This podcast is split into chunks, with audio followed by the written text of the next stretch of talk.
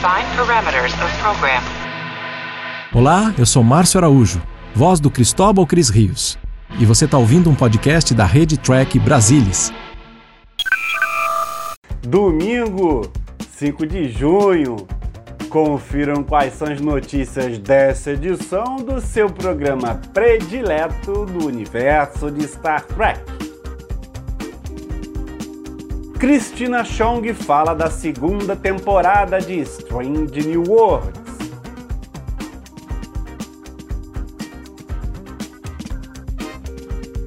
Mais imagens de Star Trek The Motion Picture, edição do diretor em 4K.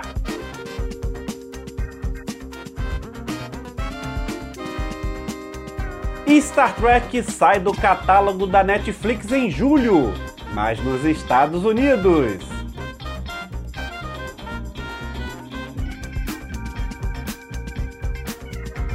Base Estelar Campinas realiza a 34ª Convenção de Ficção Científica. Não sai daí. Vem comigo, porque o TB News 118 está no ar.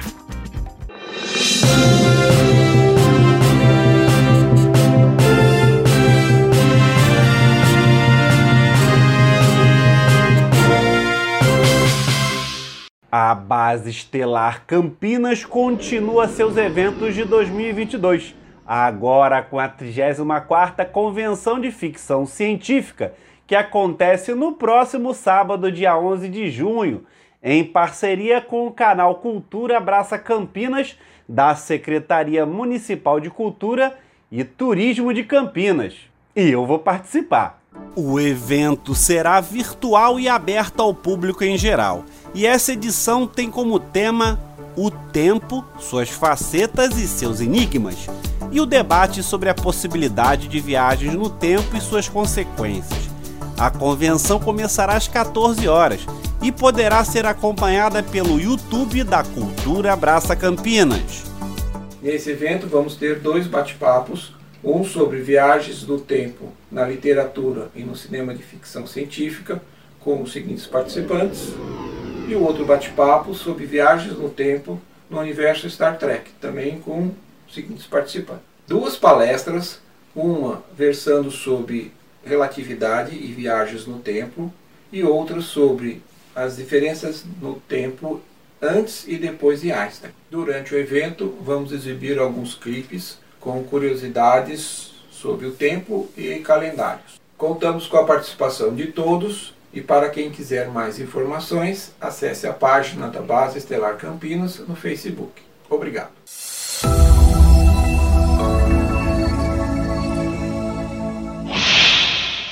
E Star Trek desembarca da Netflix americana no final desse mês, com a saída de Deep Space Nine. Agora, nos Estados Unidos, as séries estarão disponíveis apenas no Paramount+. A Netflix revelou que todas as sete temporadas de Star Trek Deep Space Nine deixarão o serviço de streaming em 1 de julho.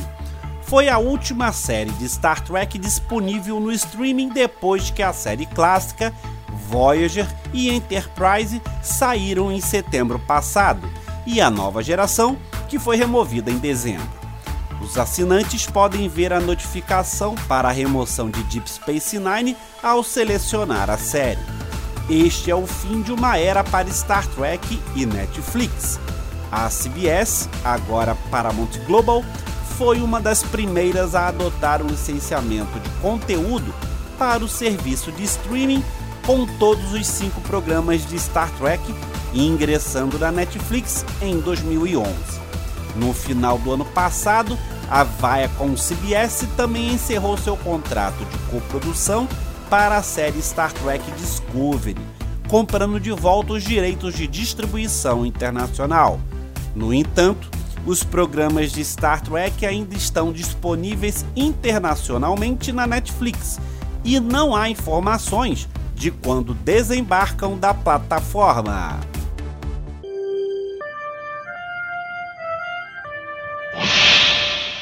Depois de mais de duas décadas, a edição do diretor de Star Trek The Motion Picture, de Robert Wise, foi remasterizada em 4K e estreou no mês passado no Paramount+, lá dos Estados Unidos. Mas a produção reuniu uma amostra do que vemos como algumas das diferenças mais interessantes entre esta nova versão de streaming de 2022 em comparação com o lançamento em DVD de 2001 e do filme quando ele foi lançado.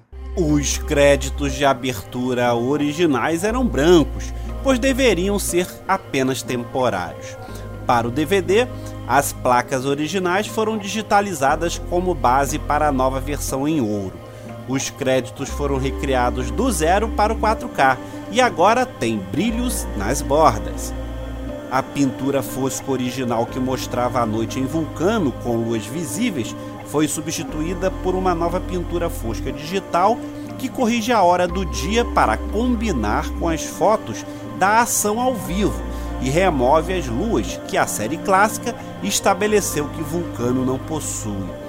Outro novo fosco digital mais detalhado foi criado para a versão 4K. Esta foto da base estelar foi recomposta a partir dos elementos originais, com um novo campo estelar. Um pod de transporte CG foi adicionado à porta no canto inferior esquerdo. A nova tomada substitui esta tomada aleatória de uma explosão com o teto do palco visível. Esta foto foi recriada usando uma placa VFX óptica original com uma nova CG da Enterprise e uma explosão diferente da versão de 2001 que reflete contra o casco. Uma nacelle foi adicionada à janela original para a versão de 2001.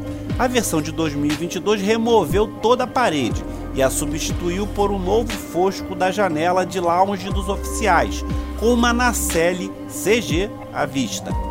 Uma nova cena foi criada para a versão de 2022, que dá continuidade à próxima cena, em que Spock tem anéis voando atrás dele antes de alcançar os anéis originais.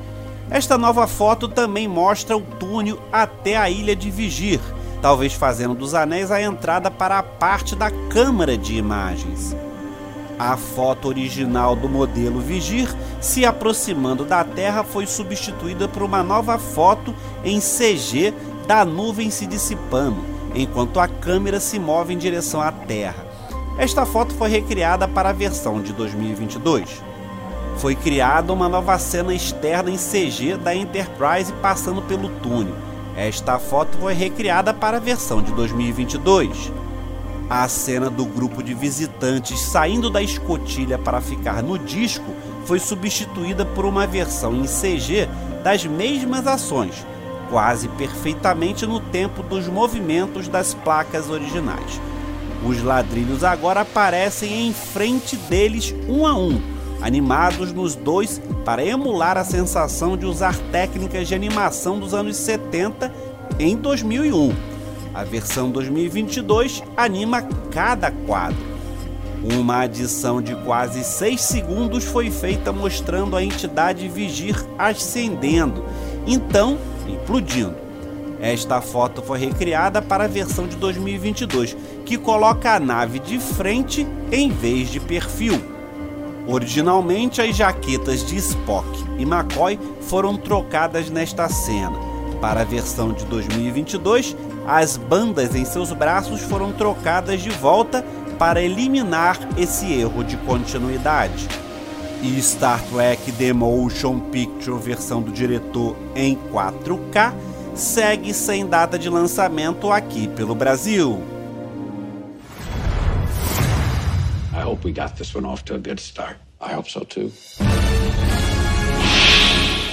Christina Chong interpreta Laan Nunising, a oficial-chefe de segurança da USS Enterprise em Strange New Worlds. Laan enfrenta uma carga emocional intensa, porque seu parentesco com Khan é uma terrível história de sobrevivência no encontro com os Gorns. Christina Chong comentou a respeito de sua chegada na franquia e deu algumas dicas do que podemos esperar da segunda temporada. A minha experiência era praticamente inexistente antes, além de estar ciente do quão grande é a franquia. Eu não me lembro de ter assistido a um episódio completo ou mesmo a um episódio. Foi através da TV que eu lembro que vi aqui e ali, o que é uma coisa boa, eu acho, porque eu amo um desafio. Adorei toda a pesquisa, aprender sobre tudo isso e o jargão de Jornada nas Estrelas e tudo mais. Assisti a Discovery, a segunda temporada em particular, ao filme Star Trek, A Ira de Khan, todas essas coisas. E eu acho que se eu soubesse e se tivesse sido fã do programa antes, acho que isso teria colorido a minha performance de uma maneira que ela seria prejudicada, porque há muita pressão. E teria sido muito assustador, eu acho, fazer algo que eu tinha em tão alta consideração. Mas a personagem em si, eu não sabia muito sobre ela até que cheguei e ficamos em quarentena por duas semanas. Então tivemos reuniões de Zoom com Akiva Goldsman e Henry Alonso Myers, e eles me deram todo o arco e história do meu personagem ao longo da temporada. Foram eles que me transmitiram quão incríveis e importantes eram os enredos de Khan e dos Gorns, e eles me deixaram animada com isso. Então eu obviamente fiz minha própria pesquisa e ter coisas tão boas para trabalhar e interpretar com tudo isso que está acontecendo por baixo é um grande presente, eu acho. Sempre tem alguma coisa na cabeça dela. O episódio 8 é uma anomalia e você verá o porquê quando assistir. Esse eu estava muito animada para fazer porque me permitiu interpretar um papel que eu nunca pensei que faria e um lado da Laan que é muito surpreendente. Então foi muito emocionante. E fora isso, a jornada principal dela nessa temporada é sobre enfrentar os medos e finalmente encará-los, o trauma, tudo que ela passou. E ela literalmente encara isso de frente. Estamos quase terminando a segunda temporada. Temos mais alguns episódios para fazer e o que eu vou dizer é que se você amou a primeira temporada, os roteiristas têm a licença para levá-la ainda mais longe, ainda mais épico. Então isso leva a um nível totalmente novo de diversão emocionante e eu me diverti muito nessa temporada. Estaremos prontos.